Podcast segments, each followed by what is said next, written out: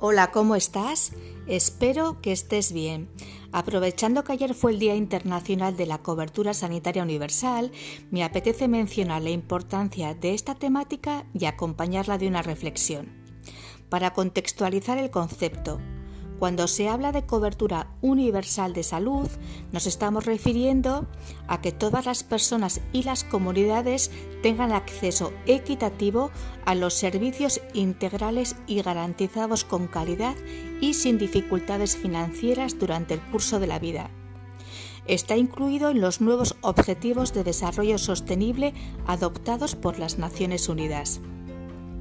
El origen de esta conmemoración se remonta al año 2012, cuando la Asamblea General de las Naciones Unidas aprobó una resolución en la que instaba a los países a acelerar los progresos hacia la consecución de la cobertura sanitaria universal, CSU, una de las metas marcadas para el año 2030.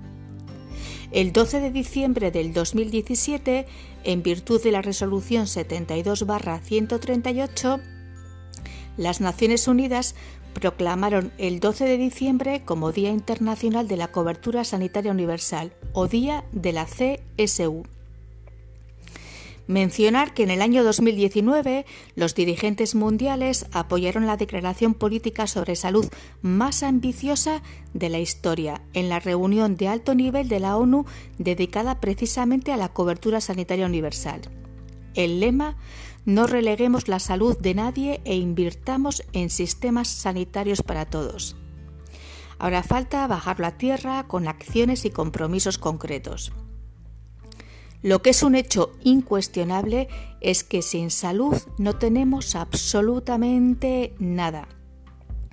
Estamos hablando de lo más básico que puede tener un ser humano y que cuando carece de ella, y si a esto le sumas que no puede acudir a un centro médico para recibir los cuidados pertinentes, todo se agrava de una manera preocupante.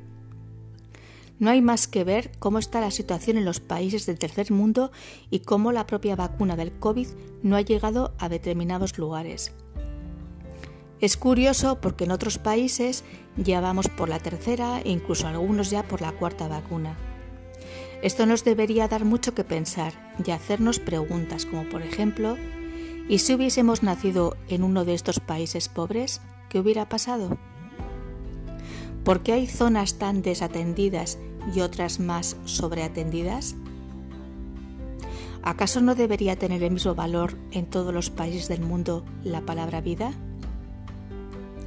La solidaridad internacional es absolutamente innegociable en un tema de esta envergadura, porque todas las personas deberíamos tener el mismo derecho a la vida y el mismo acceso a la salud esencial.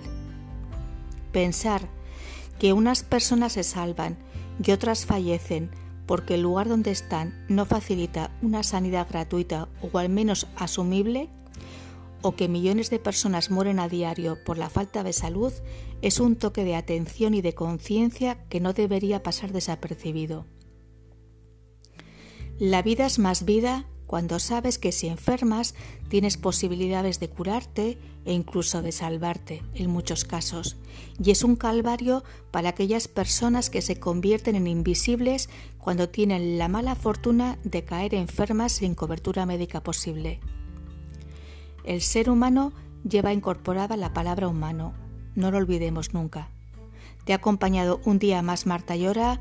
Muchas gracias como siempre por tu tiempo y atención. Te deseo un feliz camino de vida.